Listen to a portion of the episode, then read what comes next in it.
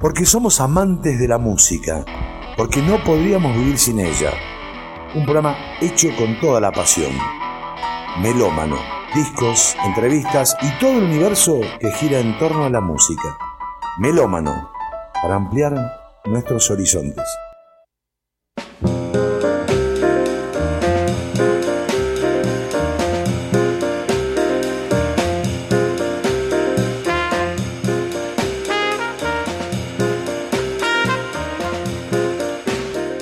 Buenas noches, melómanos. Lunes 30 de mayo 2022. Va a quedar grabado eternamente para mí por el siguiente motivo.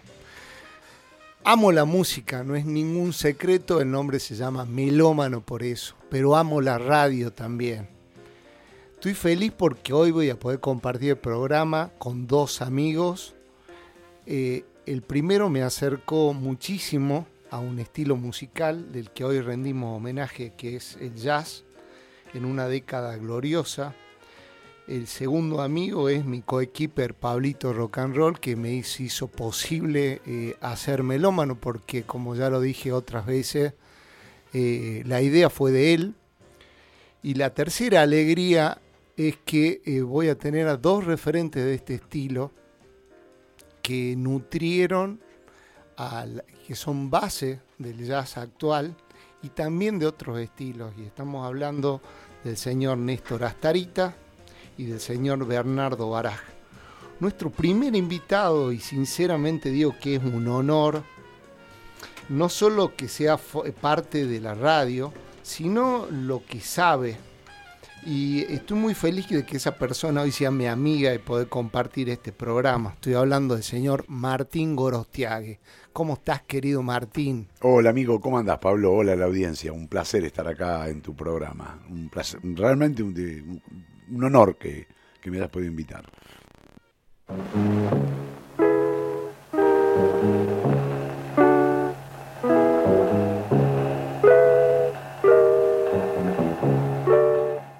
Vasquito querido, nos gustaría, para comenzar este especial, este homenaje a la música de jazz, música y estilo musical que amamos, que nos cuentes eh, cómo, cómo llega a la Argentina el jazz. El jazz en Argentina eh, llega en el siglo XX aproximadamente a los dos años, al muy poco tiempo de que había emergido en los Estados Unidos no digo solamente con la original Dixieland Jazz Band, sino ya cuando empezaba a aparecer eh, un Armstrong, un Bill Coleman. Lentamente eh, algunos músicos, sobre todo músicos formados en el tango, empiezan a encontrar en esa música un nuevo sonido, un sonido salvaje, un sonido del nuevo eje eh, mundial que ya no era de la vieja del siglo XIX, como la, la Belle Époque, que todos miraban hacia Francia, ya aparecía un Estados Unidos, africanista, que desde acá no se entendía porque eh, nosotros tuvimos esclavitud hasta que se abolió, ellos también, y llevó unos años a entender cómo era la segregación, hasta la actualidad obviamente, de los blancos sobre los negros. Y ni bien comenzó ese jazz, hubo gente como René Cóspito, que se acercó con el piano hasta hacer música utilizando jazz para hacer las películas mudas de Chaplin, las películas de Laurel y Hardy, y así comenzaron varias bandas. Y en algunos casos, algunas, tanto fue por Em, la, la, recesión que había en Estados Unidos y, y los comienzos o albores ya del nacionalsocialismo, tanto italiano como alemán, algunos de los músicos europeos empezaron a emigrar hacia Argentina a principio del 30, fin del 20 más o menos. Y ahí sí se produce una explosión de varios grupos y esa música Vino, gente a tocar de, de, afuera, de vino Paul Wire, por ejemplo, que después se radicó, muchos se terminan radicando en Argentina, Paul Wire, y después se formaron varios grupos, sobre todo asociados al baile. Tuvo mucho que ver eso con el tango. Esa música de baile, de esa vorágine que tenía el jazz, un jazz y un poco de Charleston también, ¿no? Convengamos, y algo de ragtime así en el fondo, eh, se llevaba muy bien para bailarlo con el tango. De ahí venían después en la del 40 eh, las, las, orquestas típicas jazz, pero no sin dejar de, eh, no solamente el hecho bailable, sino que era muy importante para los argentinos, de cualquiera sean las extracciones musicales, acercarse ese jazz o ese jazz acercarlo a los folclores que se estaban ejecutando en ese momento en, Argentina.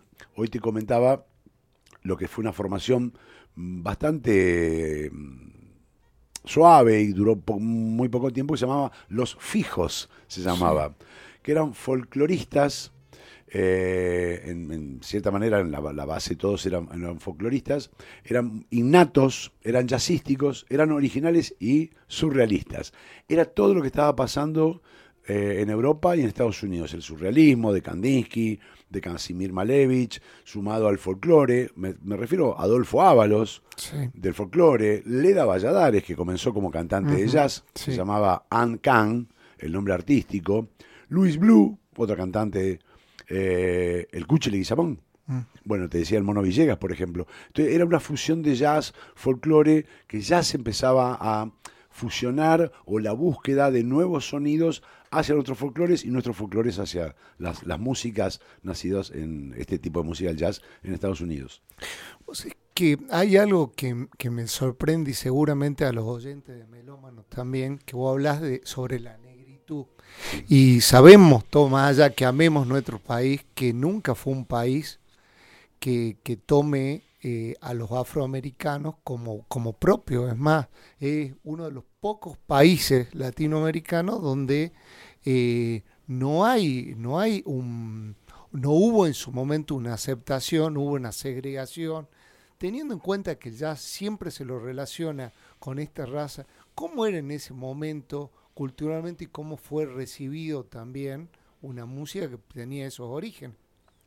Eh, fíjate vos la, mm, el cinismo o la hipocresía de nuestro pueblo argentino, que bien está claro en el nuevo censo, donde se aporta dentro de unos ítems sobre la negritud. nosotros no aceptamos la negritud, no la aceptamos de la parte africana y menos los cabecita negra, como decía Eva Duarte o Evita en su momento. Eh, digo ese, esa hipocresía porque ese, la música venía de un lugar donde no aceptábamos, de negros que no aceptábamos nosotros la, la negritud, salvo cuando venía después más adelante algún negro, lo veíamos de otra manera. Pero el negro o el descendiente de afro en Argentina no lo miramos de esa manera. Pues es que yo considero que es, es una deuda eterna que, que, tenemos nosotros hacia, hacia lo africano en nuestro, en nuestro país. Reconozco que la ejecución del jazz en todas sus dimensiones, con los diferentes estilos musicales, los hemos hecho muy bien acá en Argentina. Pero no tenemos, por ser básicamente todas las músicas en general acá en Argentina ejecutadas por, en general digo, ¿no? Descendientes de, entre comillas, eh, europeos en general, no digo todos, eh, nos falta ese concepto cooperativista de lucha contra que la tienen los eh, afro en Estados Unidos hasta la actualidad. Digamos, los afro en Estados Unidos siguen manteniéndose muy unidos, qué sé yo, por ejemplo, la ACM, que era la Asociación de Música Avanzada, de, un montón de músicos, qué sé yo, Lester Bowie, Malachi, Malachi Favors, eh, músicos de la década 50, 60, siempre se nuclearon como negros en contra del establishment blanco. ¿Sí? ¿Se entiende eso? Entonces, siempre ha podido mantener un, espíritu cooperativista en contra de algo que le daba una razón para ejecutar ese tipo de música. Nosotros la ejecutamos porque era agradable al oído. Y se armarían algunas cooperativas para hacer jam session porque era la música que estaba en boga en su momento. Tanto algún momento la música hot como, como después la del bebop o parte de la música que vamos a escuchar esta noche, Pablo. Otra, otro tema, y que también te, quería preguntar, lo vamos a exprimir a los Aquito esta noche. Es con, con respecto a, si bien hablar ya es una música universal, la, pegada que estuvo acá, eh, el jazz en todos los estratos sociales fue muy, muy fuerte, ¿no? Contaba hasta hace eh, uno o dos fines de semana atrás charlando con Claudio Gavis, que, por ejemplo, si bien eh, eh, Brasil se nutre del jazz para después hacer la bossa nova, el impacto que tuvo en Argentina, el que viajó por muchos lados, me dice, es impresionante. ¿Vos crees a qué que se debe que haya llegado tanto el jazz acá en Argentina? ¿Había similitud con algo? No, todo lo contrario, esta es la hipocresía de, nuestro, de nuestra nación, de nuestro pueblo. Porque el jazz, que llegaba afuera y se ejecuta, es de clase media, lo que ejecutan y escuchan es clase media alta. Claro. Fue, quizás ahora, los últimos 20 años, 25, 30, que después podemos hablar con algunos ejemplos de la década del 60, pero nunca fue el proletario, nunca fue la clase baja, que es la, era el oyente original de donde nace el blues, el gospel y la música hot. A eso me refiero con esa hipocresía. Acá se ejecutó y se ejecutó por y para una clase media hasta una clase alta, digamos. O sea, cuando vino Josephine Baker en el gobierno de Irigoyen, por ejemplo, eh, los teatros eran para clase alta media. Para, fíjate la hipocresía, para mostrar ese africanismo em, con las bananas, con esos bailes, bueno, que está y Irigoyen medio lo quería lo quería prohibir. Eh, un Louis Armstrong que llegó, o un Duke Ellington, que fueron los grandes que llegaron acá a Argentina, eran para, eran para, para clase media y para clase alta. Había que pagar una entrada en ese momento que salía un buen dinero, te digo. Eh, no, la, esa, a eso me refiero con la hipocresía, con nuestra musicalidad o musicalización.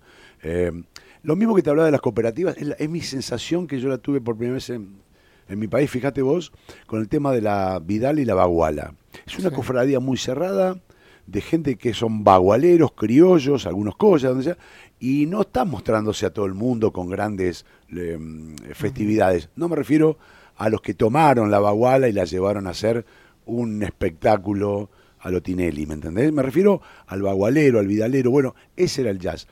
Nosotros recién pudimos tener, o el pueblo de salvo el tango. El tango sí era bailable en todos lados. Y ahí había como una especie de fusión en los carnavales, en las fiestas, lo que se llamaba una orquesta eh, típica y jazz. Era una de tango y después había algún tema de jazz para bailarlo de, otra, de alguna otra manera, con adaptaciones, las orquestas de Sánchez Reynoso, la Santa Paula Serenades, eh, Washington Bertolín, pero ligado al baile. Recién con la aparición del Bob Club que aparece en todo el mundo y sobre todo también, obviamente por, reflejo nosotros en Argentina, es el oyente, el oyente preparado para escucharlo. Nada no se bailaba, el bebop no es bailable. Entonces ya había que estar atento, había que estar atento a una batería que no era siempre en el mismo tiempo como la música hot, no era como el charleston, ya no sé, ya había que exigía una escucha atenta. Vos, vos comentabas muy muy muy claramente que al muy poco tiempo de, la creación de este estilo maravilloso llega a Argentina. ¿Qué es lo que va evolucionando como para ir adentrándonos a lo, a lo que va a ser el eje de hoy del programa, que es la explosión que tiene en los 60? ¿Qué es lo que fue cambiando, evolucionando, mutándose entre el inicio de los años 20, el principio de los años 20, allá un par de décadas después? Lo, que sucedió en sí eh, a nosotros fue un paralelismo de lo que estaba sucediendo allá. Empezamos primero con la música hot, la música de Louis Armstrong. Vinieron varias bandas, los Rhythmakers, Amer Ratip, un gran músico descendiente de, mm, turcos. Eh, después vino el bebop, que, pero fíjate vos que nosotros utilizamos el bebop como evolución de la música hot porque era un sonido moderno. Y en realidad el bebop es un sonido para diferenciarse de lo que había tomado eh, el cuerpo blanco de negociar la música y hacerla bailable. Lugares bailables donde no entraba a bailar el negro, en Estados Unidos me refiero. Nosotros tomamos el estilo musical, el lenguaje del bebop. Y después del bop, bueno, vinieron algunas variaciones, vino algo de hard bop, eh, después vino algo de la música free, la música libre, pero nosotros siempre viendo qué es lo que sucedía eh, fuera del ejido argentino mirando hacia afuera. Nosotros tenemos ese, esa virtud o desgracia de estar mirando muchas veces hacia afuera. Si tenemos la capacidad de adaptarlo a nuestra, a nuestra música folclórica, bienvenida sea. Pero muchas veces copiamos porque es moda. Somos muy observadores de lo que pasa afuera. No así el brasilero. El brasilero estaba, qué sé yo, desde las músicas más de la... Me refiero a la bossa nova, ¿no?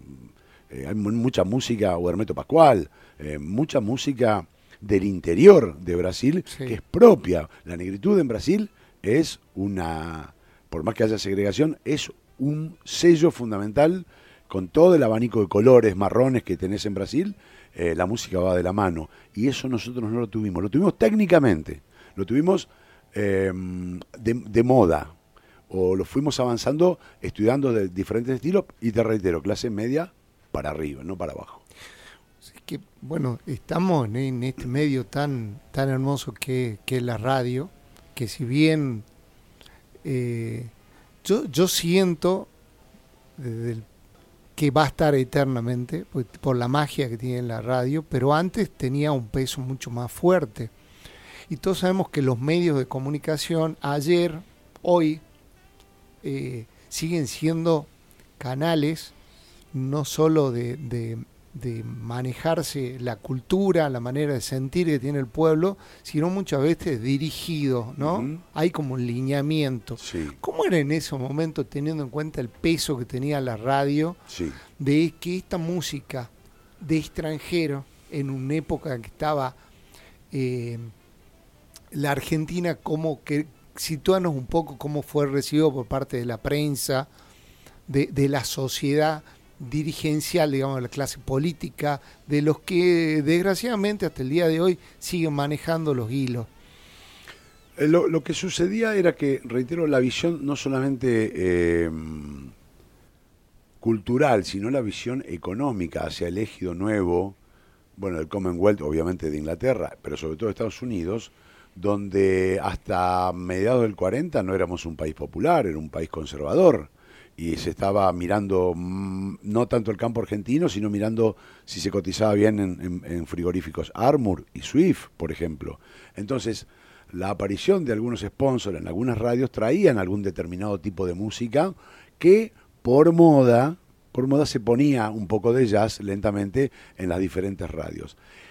Y nosotros tuvimos, así como fueron los medios, en los medios gráficos también aparecía, fuimos junto a Francia los primeros eh, fíjate vos, ¿no? Qué, loco eso, ¿no?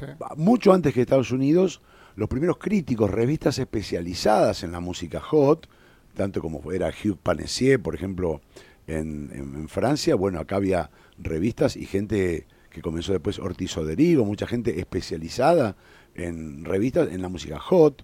Héctor Basualdo tenía un programa en Radio Splendid que se llamaba Jazz Moderno, cuando hacía 7, 8 años había aparecido la música de Charlie Parker y, Gillespie. Sí, em, pero hasta ese momento, mediado, hasta mediados del 60, era más o menos lo que yo te cuento, Pablo, donde los medios a veces se manejaban no te olvides que también había muchas radios con estudios muy grandes donde se ejecutaban Radio Nacional o muchas Radio El Mundo, estaban las orquestas de tango y algunas orquestas de jazz con piano, con cantante, el Mono Villegas, bueno, un montón de gente que podía ejecutar esos, esos instrumentos para gente que era eh, amante de eso. Después, en la década del 60 en Argentina, que quizás va un poco también con la revolución eh, del 68 en Europa, se empieza a popularizar mucho más el jazz, pero bueno, porque Argentina nunca fue un país de que los, gobiernos apoyaran eh, totalmente resueltos culturalmente las libertades musicales. Se, no sé si se entiende, se imponía un determinado estilo y nunca apoyaban culturalmente.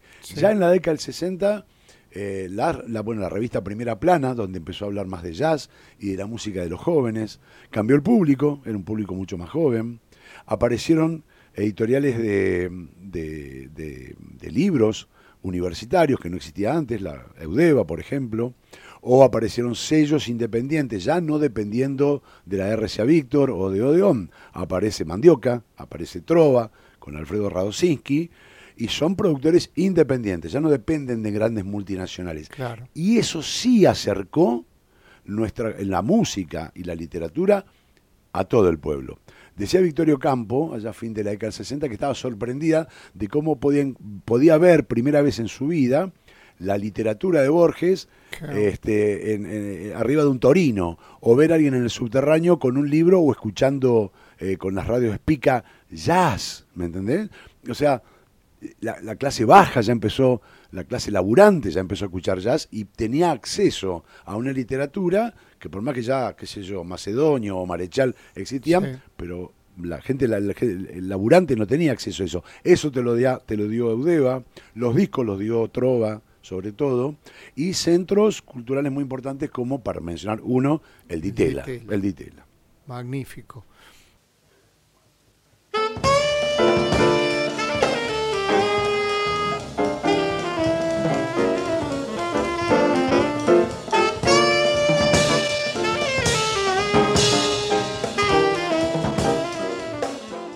Bueno, ya estamos conectados acá con el maestro Néstor Astarita, ¿Cómo está, maestro querido? ¿Qué dice? ¿Cómo anda? Muy bien de escucharlo, maestro, acá junto a Martín Gorostiague, ¿sí? Un gusto, maestro, un gusto, un placer este, escucharlo, un gran maestro de la batería argentina, Néstor. ¿Qué tal, viejo? ¿Cómo andáis?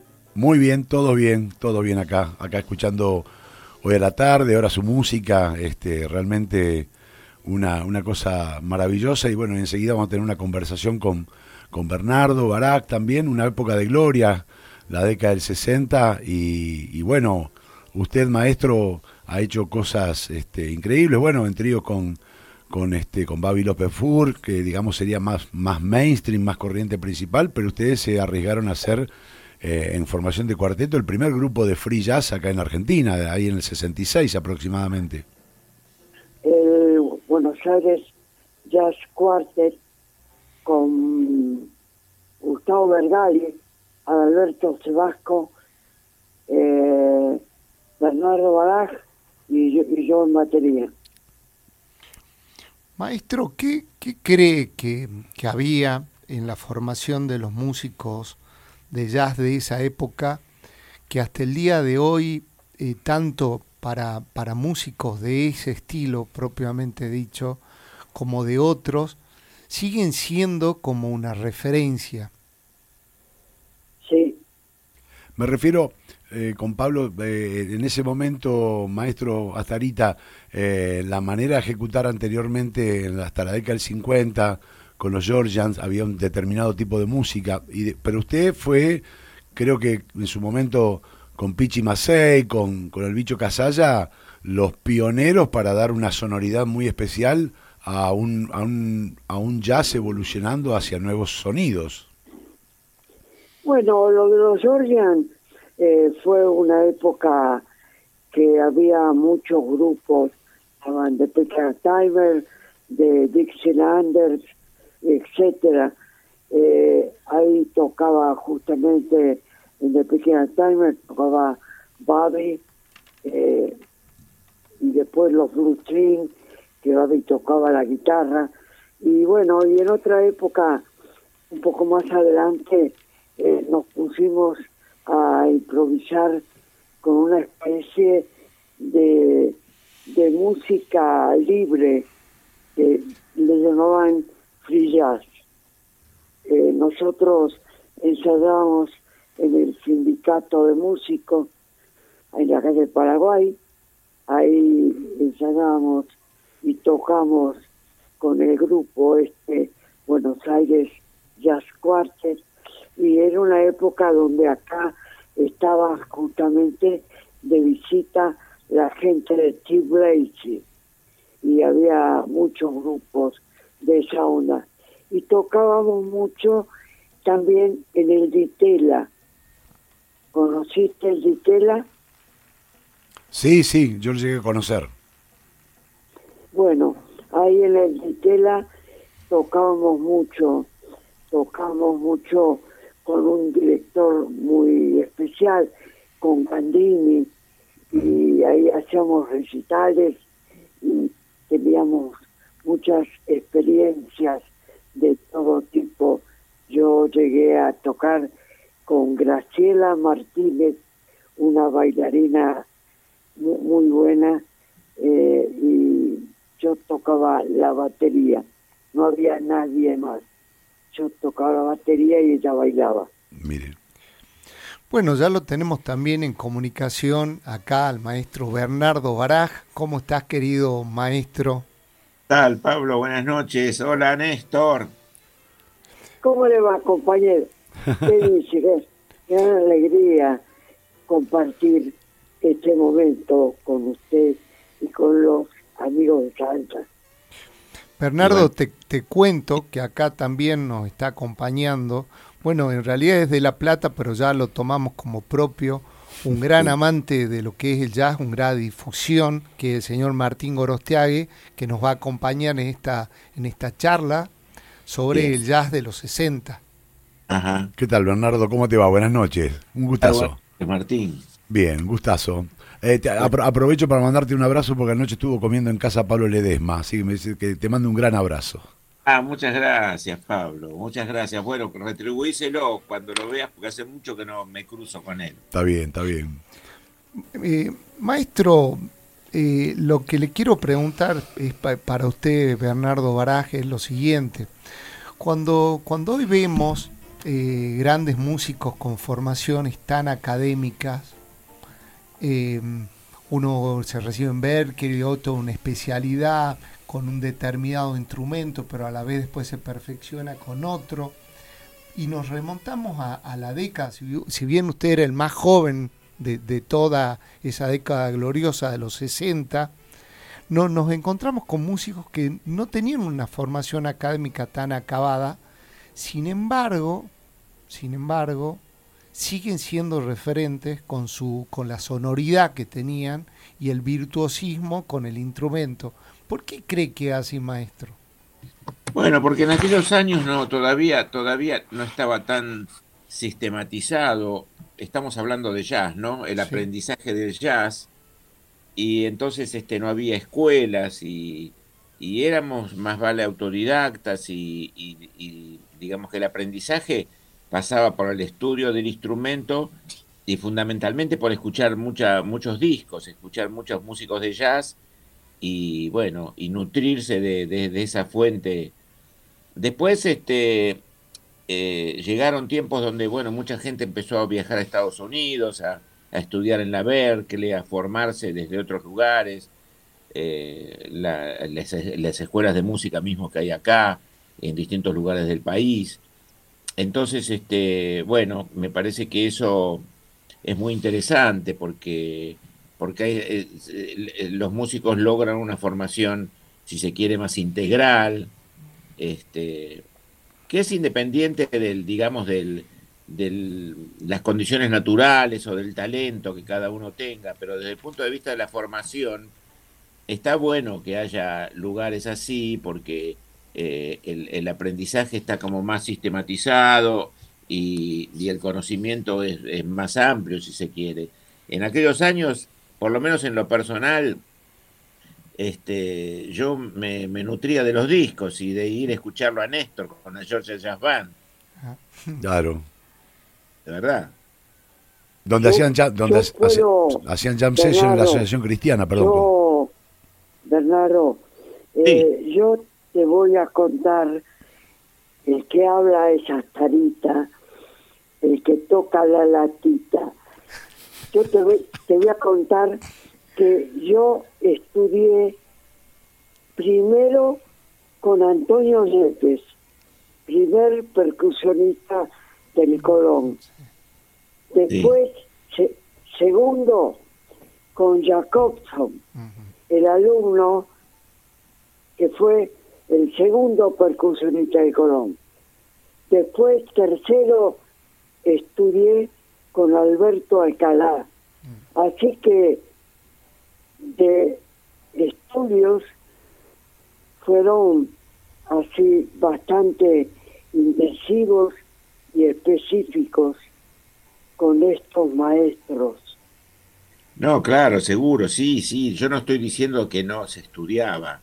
Por el contrario, yo también estudiaba muchísimo. Yo también tuve, pero tuve profesores particulares y digamos que el aprendizaje estaba como muy seccionado, digamos, ¿no? Uno estudiaba su instrumento, por ahí tomaba la iniciativa de ir a estudiar armonía con algún profesor, en fin, pero me parece que la enseñanza ahora, que es como más integral, se, se, estudia en escuelas, es más abarcativa, este, se enseñan distintos estilos, en fin, me parece que, que en aquellos años nosotros lo hacíamos de un modo más... Eh, artesanal, si se quiere. O sea, íbamos con profesores particulares y, fundamentalmente sacábamos cosas de los discos y nos nutríamos de ahí.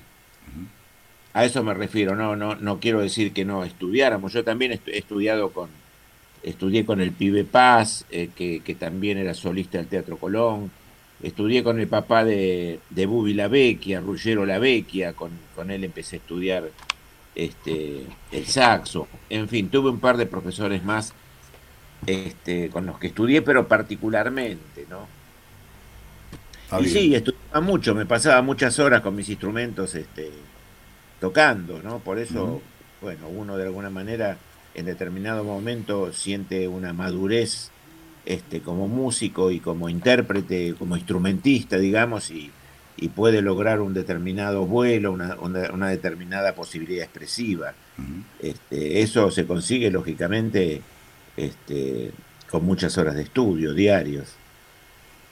Sí, eh, tanto Bernardo como, como Néstor, eh, uno como escucha, como melómano, a mí siempre me sorprendió, sobre todo en la década del 60, más allá de ser una, una época de contrarrevoluciones, de, de una llegada de honganía, instantes que se dieron casi, casi pegado a cuando estaba sucediendo. O sea, esta, esta, agrupación de ustedes de Free, con el cuarteto, con Gustavo y con Adalberto, eh, apenas hacía cinco años estaba sabiendo quién era Ornette Coleman, quién es Faroa Sanders en esa época. Eh, más allá del hecho también de, la revolución que fue eh, romper un poco cuando vino Steve Lacey con Raba, con Luis Mojolo y Johnny Diani, y, vos Bernardo tenés una grabación increíble, donde hacen un tema de, uno de los movimientos de Amor Supremo de Coltrane, y habían pasado, qué sé yo, cuatro años de que había aparecido Amor Supremo, y y a los tres años estaban tocando esos temas este, con, con Johnny Diani, con Luis Mojolo.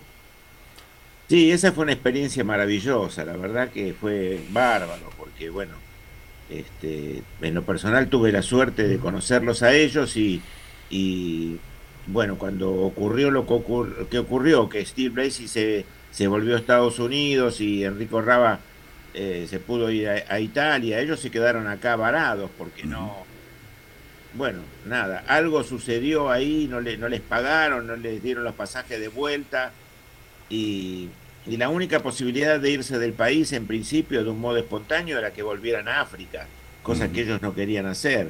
Entonces se quedaron en Buenos Aires y en esa estadía me convocaron a mí para tocar con ellos y formamos un cuarteto donde tocaba Fernando Helber también en piano. Y fue una experiencia increíble, sí, realmente. Sí. Aparte e, esa grabación, que bueno, es fresca, hace poco tiempo salió lo mismo que el cuarteto de Free de ustedes, eh, se, eh, salió casi en el mismo momento que, estaba que había grabado el, The Forest and the Zoo, o sea que fue la experiencia del Ditela de Lacey con Raba en el cuarteto. Sí, sí, sí, sí, en realidad en, esos años nosotros estábamos como muy eh, embuidos en, lo que era toda la vanguardia del, jazz, ¿no? Era un poco... yo me acuerdo que escuchaba muchísimo un disco que un disco muy lindo que, que, de alguna manera fue, o sea, lo de Ornette Coleman y, este disco al que voy a hacer referencia fueron un poco como la inspiración para armar nosotros el cuarteto. Me refiero al, a eh, un disco que se llama Complete Communion, que es un disco del Gato Barbieri con Don Cherry. Claro. Que es hermoso ese disco. Bueno, te, tocan en cuarteto ellos con, con Ed Blackwell y no me acuerdo quién más era el cuarto elemento. Pero bueno, este. Charlie Hayden. Charlie ah, Hayden. sí, me parece que sí. La pregunta esta va para, para los dos, ¿no? Eh, estaban, estamos, ah, para, ahí estamos mejor con el sonido. Eh, lo que les, les quería preguntar es lo siguiente. Cuando venían los músicos de afuera, hay algo que, que me sorprende mucho y es eh, no solo el que compartían con ustedes, sino que se, también se nutrían de ustedes.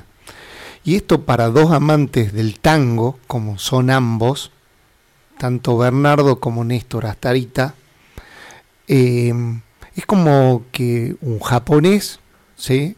Eh, vaya algún tanguero y allá que sabemos que en, que en Japón les gusta el tango, y terminen nutriéndose de esos japoneses. ¿Qué pasaba cuando venía de la cuna del jazz a Argentina y terminaban no solo compartiendo con ustedes, sino muchas veces nutriéndose de, músicos como ustedes?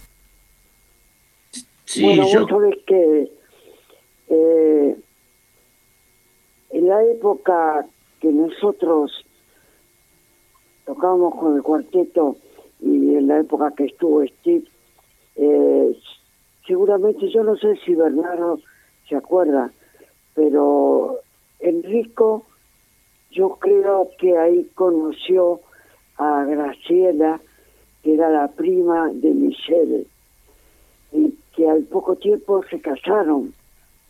Y yo realmente tengo que agradecer a Graciela porque lo debe haber, eh, lo debe haber, debe haber llenado la cabeza a Enrico, porque al poco tiempo de estar ella en Italia con Enrico, eh, Enrico mandó a llamar para integrar el cuarteto con un saxofonista impresionante, Massimo Urbani, y con un contrabajista maravilloso, que era Cali Hill, que tocaba con McCoy Tyner.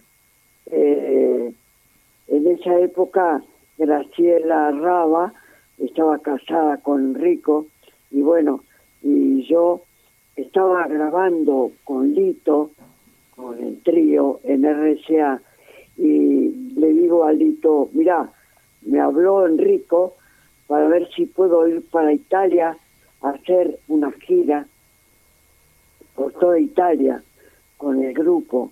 Y Lito me dijo, mira, anda ya, la grabación con el trío la paramos y esperamos que vos vuelvas. Y bueno, así fue. Me fui a Italia a tocar con el cuarteto Enrico Raba y a grabar. Grabamos eh, un disco muy lindo allá y bueno, y la pasamos realmente bárbaro.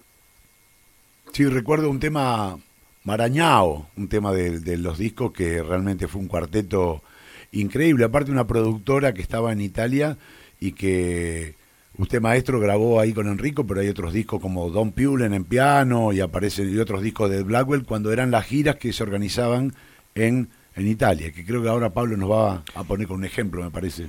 Sí, lo que le iba a proponer a, los tres, primero agradecerle profundamente a los tres y eso de corazón, eh, porque bueno, estoy al lado de un tipo que me acercó, que es Martín Gorostiague, eh, el jazz, y, y, dos personas que admiro profundamente como son ustedes dos, así que sé que esto... Eh, por ahí en los programas como que puede jugar en contra, pero estoy muy emocionado, así que lo que les propongo es que vayamos a escuchar esto y volvemos.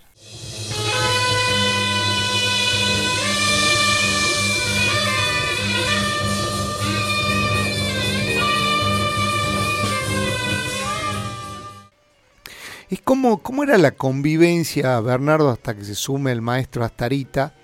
de, con los otros estilos. Un, un estilo que es muy fuerte para, para ambos, que es el tango, pero en tu caso también con el tema del folclore. ¿Cómo, cómo convivían en esa década tres estilos diferentes? Sí, en realidad, en realidad digamos que fueron como etapas distintas, ¿no? Esta etapa a la que estamos haciendo referencia ahora era la década del 60. Después en la década del 70 eh, con, mis amigos de toda la vida armamos aquella banda de rock Alma y Vida.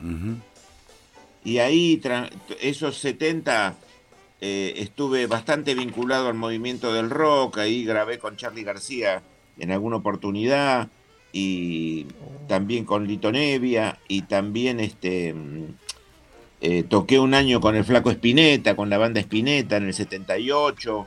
En el 79 hicimos la banda con el Negro Rada y Jorge Navarro, en fin. Eh, y, después ya en, el, en, el, en los 80 este, yo tuve la inquietud de hacer una música que escapara un poco de lo anglosajón y que me curara más con, con, mi paisaje cotidiano. Entonces armamos el dúo Barás Barrueco en el 80 y después en el 85 armamos el trío Vitale Barás González. Claro, claro. Ya era más, estaba más vinculado a, lo folclórico. Este, fueron como etapas, ¿no? Que de alguna manera eh, surgían, digamos, en mí como inquietudes personales y deseos de hacer una determinada música y bueno, y la hacía. sin prejuicios, ¿no? Hay una, volviendo un poco a la década del 60, esa, ese caldo, esa ebullición ¿no? que se estaba dando con el Ditela, con ese mayo francés, con la aparición de en Argentina de, en el rock letras en castellano, terminar con eso, eh, y siguiendo con la línea de, de la velocidad, eh, vos Bernardo fuiste eh, llamado, convocado al, a los meses de la muerte de John Coltrane por Alberto Favero para grabar la Sweet Train, eso es algo muy, importante, fue una, una, obra muy, esa suite fue una, un, antes y un después también, como fue después Bronca Buenos Aires. Sí, sí, lo de Favero estuvo muy bueno realmente, sí. Sí, yo me convocó para, para tocar este el saxo soprano. Claro. Ahí toqué el saxo soprano. Porque el tenor lo grabó el Chivo Borraro, otro sí. argentino, ¿no? El querido Chivo Borraro. Este, sí, efectivamente, esa fue una época, los 60, como de mucha, de mucha actividad y, y, de, y de propuestas muy jugadas, ¿no? Realmente. Sí, era muy llamativo eso justamente. No habían pasado meses de la muerte de John Coltrane y ya estaban con Alberto grabando la suite, ¿no? Y, y, la, y la pujanza de las ideas, ¿no? De los, de los intelectuales, que ellos Jaureche que le diga a López Ruiz y no, esto ponerle música, no protestes contra el cordobazo y que aparezca un Bronca Buenos Aires y después aparece una almendra o vos empezás a hacer un poco más adelante eh, esa gira con el Flaco Espineta de esos ocho minutos al sol, realmente una banda avanzadísima para lo que era eh, el, jazz rock, ¿no? Todavía no, teníamos noción, apenas, apenas llegaba un disco de Weather Report y yo lo estaba escuchando a ustedes, decía, a la flauta, no hay tiempo para nada. No, no dejaban hiatos, no había huecos musicales entre lo que sucedía y lo que iban haciendo ustedes. Sí, es verdad, sí, porque bueno, por esto que te digo, de que estábamos siempre muy pendientes de lo que sucedía en el, mus, en, en, el mundo con el jazz y con la música de fusión ya en los 70. Este, el Weather Report sin duda fue un impacto fuertísimo en, en toda la comunidad de músicos porque porque fue un grupo extraordinario, con una creatividad y con unos solistas increíbles. Y bueno, cuando vinieron acá a Buenos Aires, que tocaron, primero tocaron, que los, trajo Frederick Gulda la primera vez, que tocaron en el Teatro Metro, que era una versión este, bastante free, eh, la del WR eh, primigenio, digamos. Sí. Y después ya vinieron mm, eh, ya consagrados mundialmente como un grupo de, de, jazz fusión. Eh, bueno, los que vinieron, yo te digo, no, no paré de llorar en todo el concierto, porque era una emoción increíble, una emoción. Escuchar a esos tipos, este, eh, bueno, One Shorter, Sawinul, este, eh, ¿cuál era el bajista este que mataron? Pastorius. Jaco Pastorius. Jaco Pastorius. En fin. Y Acuna, Acuna en batería. Sí, Alex Acuña, en, batería. Sí, fue un concierto extraordinario. Otra cosa que... En el Luna, en el Luna Park. Sí, en el Luna Park, sí. Lo, otra cosa que me sorprende mucho es eh, que no había una estructura, digamos, ni siquiera en cuanto a los lugares, a los boliches, a los pubs, a los, a los lugares para tocar, ¿no? Y de esos pocos lugares, eh, usted, maestro Tarita, formó parte de un lugar emblemático, no solo para, para el ámbito del jazz, sino para lo musical. ¿Nos quiere contar un poco, nos quiere contar, por favor, cómo, cómo era la movida de jazz, la movida musical con respecto a los pubs, a los boliches que, que difundían música?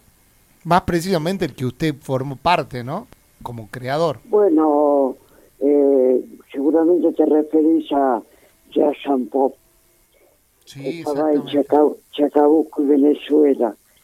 Eh, con el Jazz and Pop estuvimos siete años tocando todos los días hasta las cuatro de la mañana, de las diez de la noche. El método Pascual, por ejemplo, el boliche abría a las diez y media llegaba el hielo y Hermeto, el padre y el hermano estaban al lado del hielo y cuando llegaba Gustavo o llegaba yo, entrábamos al San Pop y bueno, este, al ratito nomás Ernesto empezaba a tocar y no paraba más. Tocaba el saxo, tocaba el piano, el teclado, eh, el bajo, la batería, el cenicero, tocaba todo.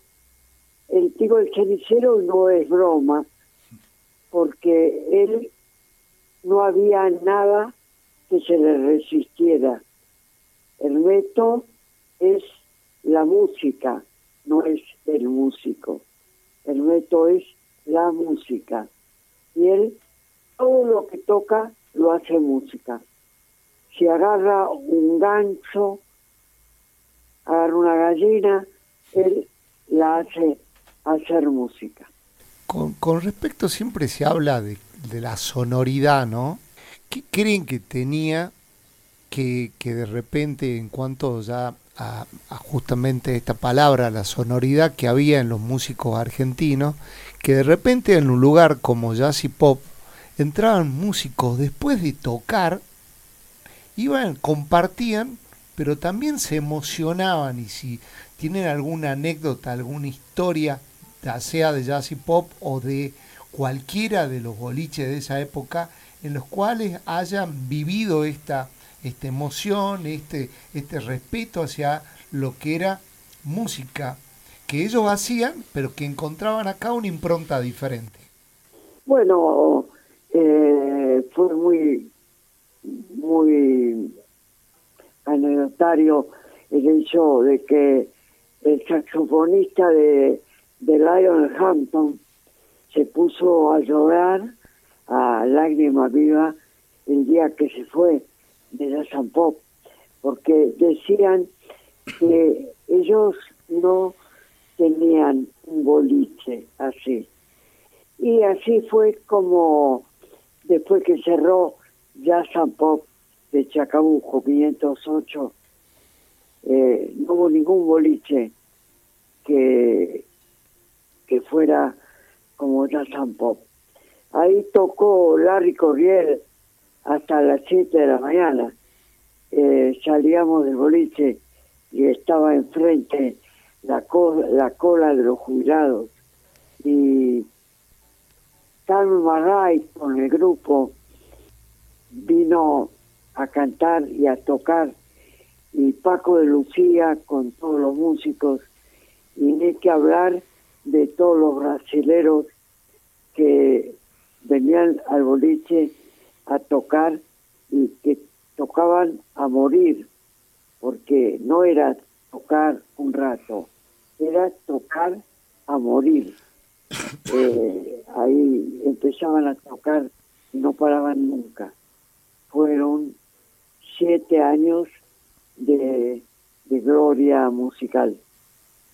Sí, hay una, aparte fuera de los, de los boliches de, de, jazz and pop, musicalmente, ya corriéndonos un poquito en el tiempo de la década del 60, eh, a veces tomar, tomar noción y medida de lo que fue en sus momentos esas fusiones que quizás estas jam session, pizzas, hizo que diferentes generaciones se pudieran fusionar a hacer cosas hasta diría extravagantes. Yo recuerdo Blues para un cosmonauta del Chivo Borraro, eh, donde era una cosa musicalmente más que, más que avanzada, o Inspiración, donde el Mono Villegas se junta con Ara Tocatiana, era algo que no parecía increíble en ese momento, años 75, 76. Qué, qué tremenda fusión, ¿no? Y bueno, usted, Néstor.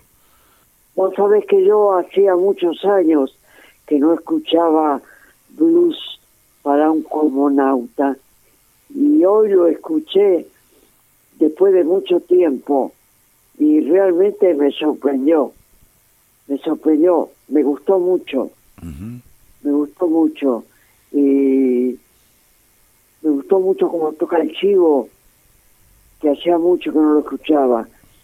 Este, esa fue una grabación eh, muy hermosa y la recuerdo siempre.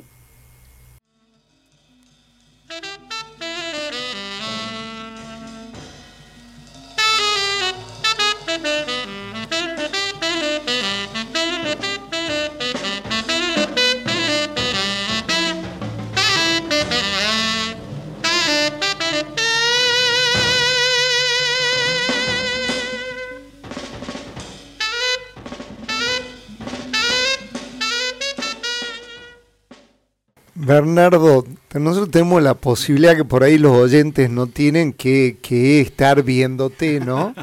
Eh, y lo hablamos recién con Martín, pero queremos preguntártelo a vos y no, no llevarnos por lo que nosotros percibimos. Eh, ¿Te emociona escucharte? Em, no, no, no, no, no, no, no, no me emociona, no. Eh, me, me, da, me da gusto, por un lado, es un recuerdo maravilloso para mí porque es de una época de nuestra juventud y, estábamos llenos de, inquietudes y de perspectivas de cosas y, me agrada mucho escuchar esta música y, recordar aquellos viejos tiempos, pero no, no, podría decir que me emociona. Tal vez, eh, tal vez me sucedió la primera vez que lo escuché, porque esta, esta cinta parece como un rescate eh, medio mágico. De repente que apareció la cinta, no sé, creo que la consiguió Néstor, o que tenía una copia y, y por último se logró editar, y en fin. Pero pero sí, me remonta a, momentos de mi vida muy, muy bellos, este, con muchas ilusiones, y muchas ganas de tocar. Y, bueno, este, me, gusta mucho, sí, me, gusta. Pero no, no, le pondría la palabra de emocionarme, ¿no? Ajá. Pero estás orgulloso. Sí. Sí, sí, estoy... Lo que pasa, lo que pasa es que le falta un fuelle. Si ah. hubiese sonado y fuese a Bernardo le hubiese gustado No, no, no, no, no. No, no, es que eh, yo les tengo que ser francos. A mí me cuesta, me cuesta bastante emocionarme con mis propias cosas. Yo siempre digo que yo me emociono hasta con las propagandas de, gaseosas en la televisión, ¿viste? Sí. Este, tengo esa, esa particularidad. Tengo un llanto muy fácil, una emoción muy fácil y así como también tengo una risa fácil. Este, pero con mis cosas no me pasa. Eh, tal vez porque soy demasiado autocrítico, este, nunca estoy del todo conforme. Siempre uno dice, bueno, acá podría haber sido de otra manera.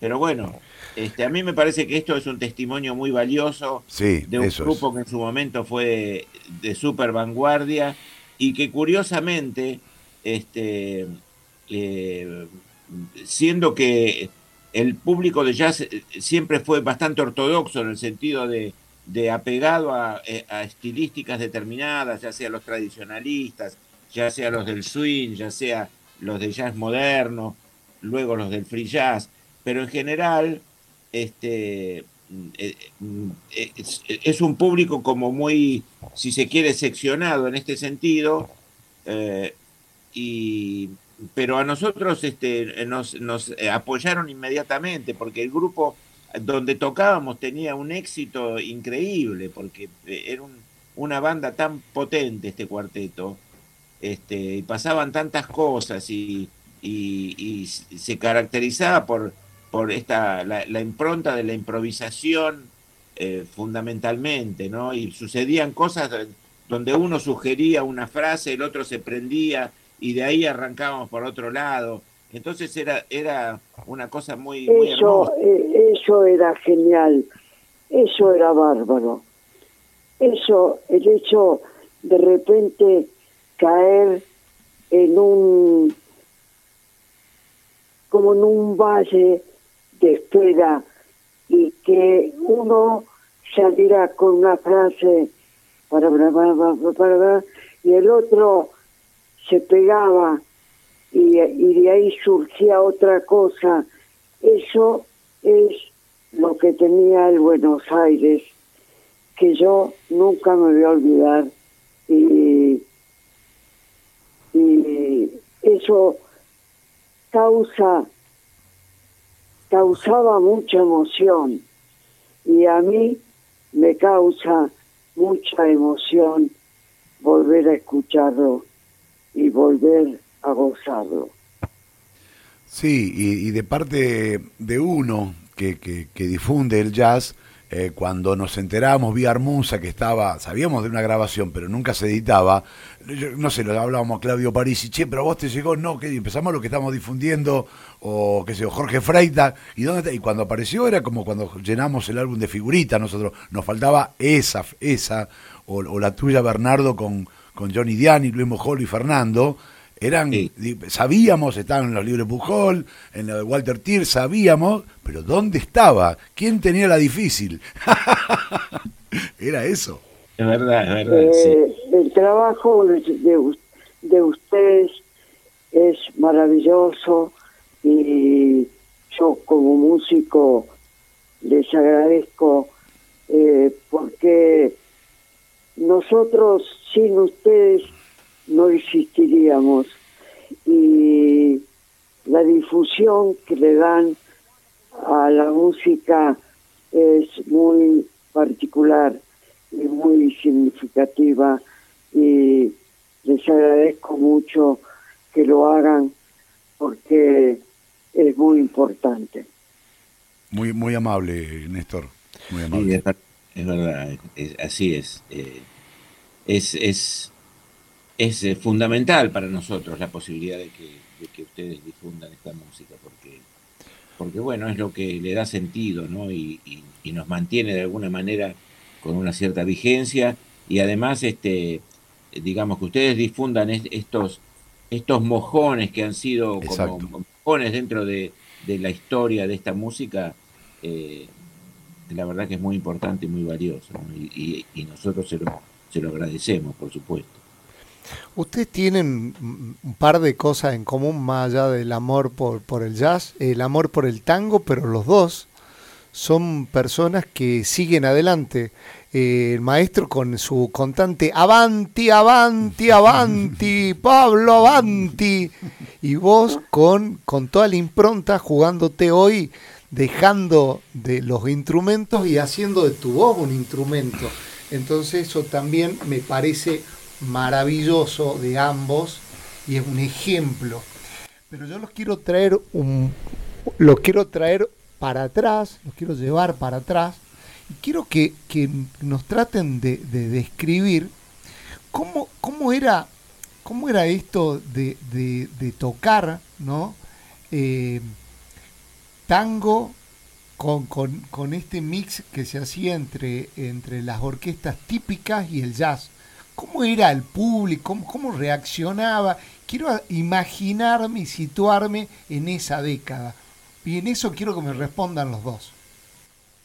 Eh, yo particularmente eh, tuve la dicha enorme de poder escuchar a Pugliese. Yo estoy vacunado a fuego con Pugliese. Me parece lo más maravilloso del mundo, así como me parece lo más maravilloso Miles me parece maravilloso Pugliese. Y lo que suena esa orquesta, que tuve la dicha de poder bailar con ella y que me emociona mucho bailar pugliese.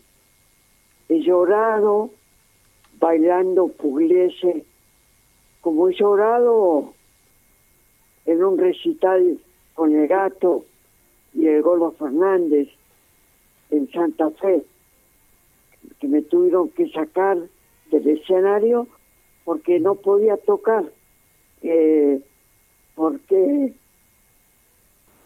eh, de un momento muy fuerte. Me, me clavaban, me clavaban las notas. Maestro querido, cómo lo quiero y me gusta que esté emocionado y me gusta verlo a Bernardo emocionado, me gusta estar emocionado acá con, con el equipo y eso es la magia de la música y esa es la magia de la radio y poderlos tenerlos acá en vivo lo que les propongo es que escuchemos música y volvemos en esta última parte de este hermoso especial homenaje a, a los músicos que hicieron posible esa década gloriosa del jazz de los 60. ¡Carajo!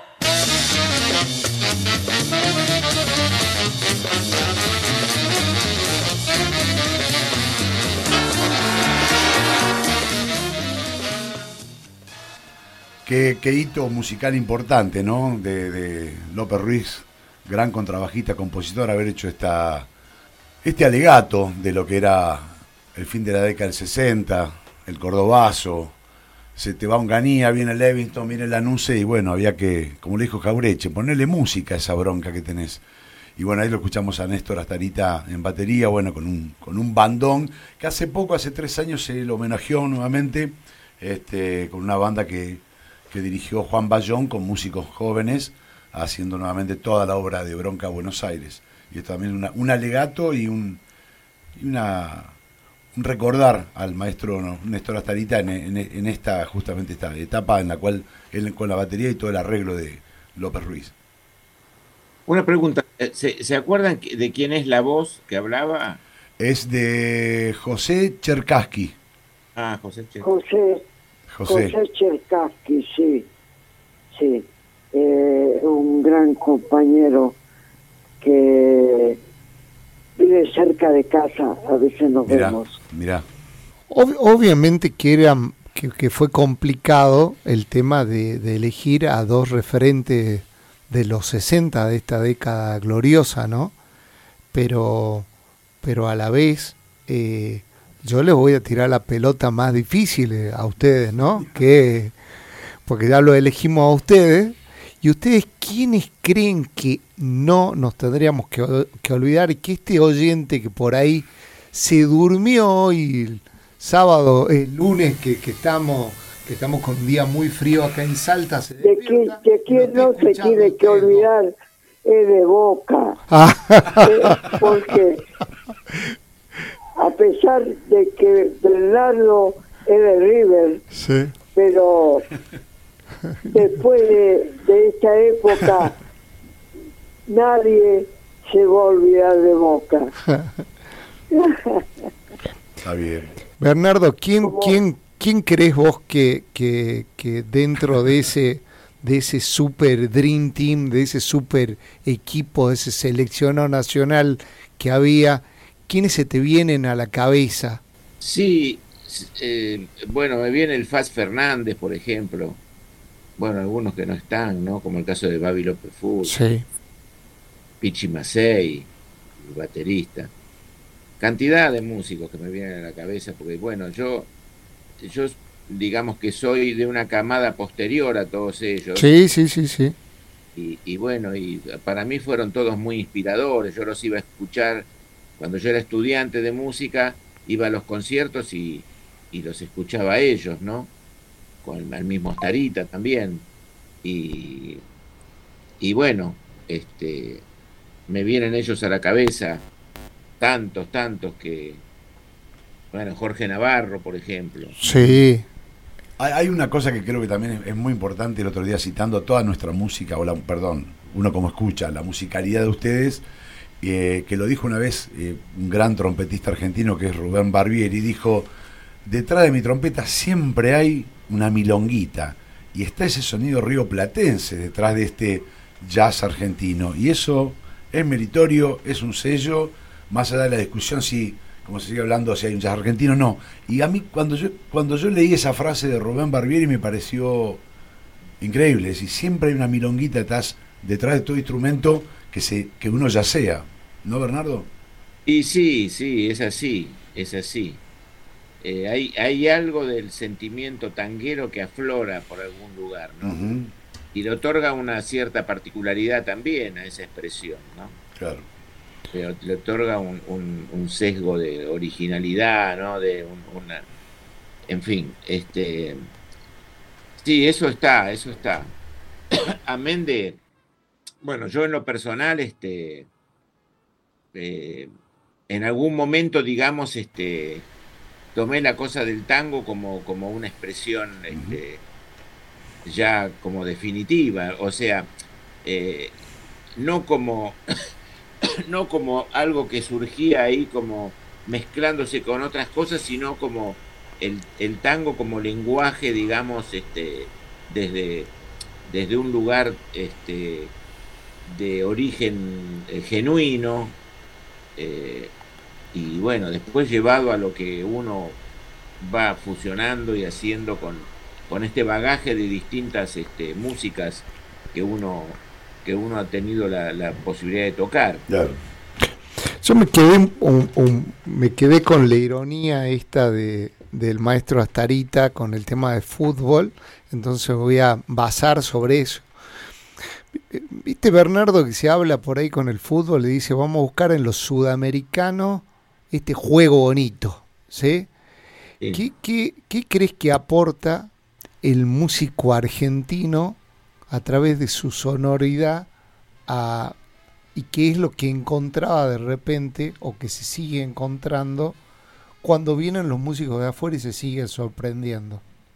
Bueno, yo, yo, yo pienso que hay algo que surge producto de, de, que somos gente, digamos, somos músicos que, que, nos criamos con una cultura, digamos, con, con una vida hecha en, en, en, un contexto cultural que nos identifica y que a la hora de expresarnos se pone de manifiesto en algún lugar. Y entonces eso tal vez genere una, una, una cierta diferencia y algo que a los extranjeros les pueda llamar la atención.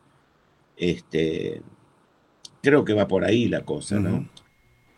Sí, es como escuchar la sonoridad del Simbo Trío de San Pablo de Río Janeiro, tiene su sonoridad yacera desde la favela, desde otra perspectiva. Sí, tal cual, tal cual, es así. O la sonoridad que yo de Finito Binger, qué sé yo, hay algo candombero, desde Uruguay es otra, y estamos cerca, ¿no? Pero da una sonoridad diferente. Absolutamente, absolutamente, sí. Totalmente, totalmente de acuerdo qué época prolífica, qué, qué grandes músicos que hay en Argentina. Y yo feliz de poder difundir acá, y bueno, el miércoles también difundir en la cocina del jazz este, estas, estas obras de free jazz, como otros discos de Tisera, que salió ahora con, con Horacio Larumbe, realmente unos discos hermosos. Que... no, no sabía eso. ¿Cómo? No sabía lo de Tisera, qué bueno. Lo de Tisera sí, el disco se grabó en el 73, se llama H2O, que fue un, un instante que grabaron en guion una mañana este, con Horacio Larumbe, realmente una cosa hermosa. ¿Dúo? ¿En dúo? Eh, en dúo, en dúo. Una sonoridad tipo Johnny Smith, de Lonnie Smith, así ese sonido órgano Hammond. Sí, sí. Como decía Horacio, soy el mejor, este, mejor ejecutante de Fender porque soy el único en Argentina. Claro. Era un fenómeno, Horacio, un fenómeno. Sí. Bueno, y están apareciendo muchas cosas en ese arcón que, bueno, que la familia por suerte las va desbloqueando, no sé si por derechos de autor, lo que sea, bueno, pero van apareciendo por suerte. Y sobre todo muchas cosas que pasaron con un litigio judicial que hubo con Radosinski, que bueno, después tuvo que, se desdobló la empresa y entonces era Radosinski Producciones y ahí sí están apareciendo este tipo de, de grabaciones que bueno, llevó varios años hasta que pero bueno, los, los, amantes de la música, por suerte, tenemos en este momento esas cosas hermosas que están apareciendo. Qué bueno, H2O lo voy a buscar porque está en las plataformas digitales. Sí, sí, sí, está, está, está en plataformas. Y hay varios, y, y en otro están en trío, pero no me acuerdo, pero están en dúo y en trío, están muy buenos, realmente vale. Así que bueno, por, por suerte tenemos la oportunidad en un rato, un rato el éter en la radio de ir difundiendo estas, estas cosas increíbles. Bueno, lo voy a buscar porque me interesa escucharlo. sí. Hay, hay, maestro, un punto que le puede encontrar eh, de, por qué eh, esa pasión que genera el tango y el jazz desde, desde lo musical o nos pasa a nosotros, porque yo, yo lo veo, lo siento como, como melómano que que de hecho hoy, hoy hablaba con Gustavo Frojan, que usted lo, conoce, un gran melómano, y él, y él me decía, no sé cuál es, pero sería interesante que se lo preguntes a ellos, porque ambos aman el tango y ambos aman el jazz también. ¿Encuentra algo en común? Eh, bueno, son este, lenguajes, este, digamos, este, los dos surgidos de, la música popular, de dos, de dos lugares eh, absolutamente diferentes, pero con algún origen este, en común que tiene que ver con, con, la marginación, con, con, la cosa prostibularia, con, bueno, en el caso del jazz, este, eh, esta cosa de, la esclavitud de los negros, este, este grito de, rebeldía y de libertad. Y, bueno, y ahí hay como una cosa que a la hora de su origen, paralelamente surgen, que tienen algunos aspectos en común, pero de todos modos son lenguajes desde el punto de vista formal tan diferentes, tan distintos, ¿no? hay una cosa que es fundamental, que es el aspecto rítmico. En el, aspecto rítmico del jazz sabemos que son cuatro tiempos, donde lo que se acentúa es el, es el segundo y el cuarto. Es un chan, un chan, un chan, ahí, ¿no? Y el tango es justamente lo contrario, es bien a tierra, ran, ran, ran. Mm. Y ahí ya de movida hay una diferencia fundamental, digamos, en... Eh, en, el sentido rítmico, ¿no? Que, es muy importante, que es lo que define de alguna manera esa diferencia fundamental. Este, sí, eh, a, mí me, el, tanto el jazz como el tango me, fascinan, me cautivan. Este, son músicas que adoro y que me encanta escuchar y que me encanta tocar. Y bueno, con Néstor este, compartimos también mucho esto, por eso les dije esto de que a lo mejor está bailando un tango. Sí, sí, sí, sí. Los dos, los dos somos de ir a bailar tango. Sí. Este, Y nos gusta mucho. Y bueno, ese es, es una situación de lo más placentera, ¿no? Porque uno escucha. Eh, Néstor hablaba de Pugliese, ¿no? La, las grabaciones de Pugliese en sus distintas etapas son maravillosas. Y ni hablar de Troilo, bueno, pero pero bueno, ya vamos para, para otro, lado. sí, sí, sí. Bueno, si uno se pone a analizar desde los albores del comienzo del jazz, en el mismo San Louis Blues de John Handy hay una banera citada. Medio subrepticiamente, pero hay una banera citada y eso acerca un poco una milonga nuestra. Sí, totalmente, totalmente. Claro, exactamente. Maestro, yo, bueno, estoy seguro que, el maestro Astarita está bailando. Le, voy a contar una anécdota sobre el maestro que después lo va a escuchar el programa y se va, se va a reír. Eh, usted sabe la intensidad del maestro Astarita para vivir la vida, ¿no? Con esos 80 y pirol, chirolas que tiene de pirulos eh, y la última vez que charlamos se le cayó literalmente toda la artillería, como llama él, se cae la biblioteca y él lo salva literalmente la batería. Así que yo preocupado y él después riéndose, hablándome por teléfono, lo cual hará a las 2 de la mañana, seguramente. Entonces, eh, me, quedo tranquilo pensando en eso. Y quería para, para despedirle, eh, agradecerle a usted maestro, agradecerle a Néstor Astarita, agradecerle profundamente acá a mis dos coequipers del programa, Martín y a Pablo. Eh, y pensé para despedirnos en, en Babi López Furs, ¿sí? en este trío maravilloso que hizo con, el Negro González y con Néstor Astarita, con el tema My Bunny. Eh, y bueno, eh, decirle que lo queremos mucho, Sabe que acá en Salta hay mucha gente que lo quiere y tiene familia también, así que espero que venga pronto por acá. Sí, ojalá, ojalá así sea, sí, me encantaría. Sí, ahí está Tarita, justamente. Bernardo, bueno, muchas gracias. Le mandamos un abrazo grande. Al contrario. Que, esté bien, muchísimas gracias. Y bueno, a sus órdenes para lo que gusten. Muy amable, gracias. Gracias por la música que nos, que nos regalaste y para todos los oyentes también que están ávidos de seguir escuchando todo el disco.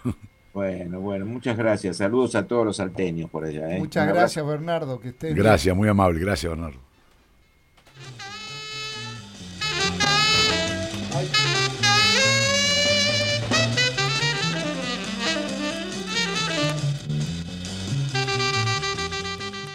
Maestro Astarita, díganos la verdad, ¿estaba bailando un tango o estaba tocando la batería? Y esto es para, para despedirnos y que nos deje todo tranquilo. No, no, lo que pasa es que el teléfono, eh, el cable que tengo a 220 parece que anda mal, entonces se corta. Está bien, está bien. Pero acá entre cortes y quebrada nos vamos hablando. ¿Le, ¿Le, puedo pedir un desafío rompiendo, improvisando un poco? Es un desafío, sí. Bueno, La, música la música es un desafío. No se trata solo de querer tocar. bueno. Hay que salvaguardar muchas cosas que no están previstas. Eh, ¿Se anima a hacernos un poquito, un poco de percusión entre la voz y algo que encuentre ahí para mostrar a la gente la vigencia y la rapidez que tiene? Mirá, acá tengo la batería. A ver, a ver, a ver, maestro.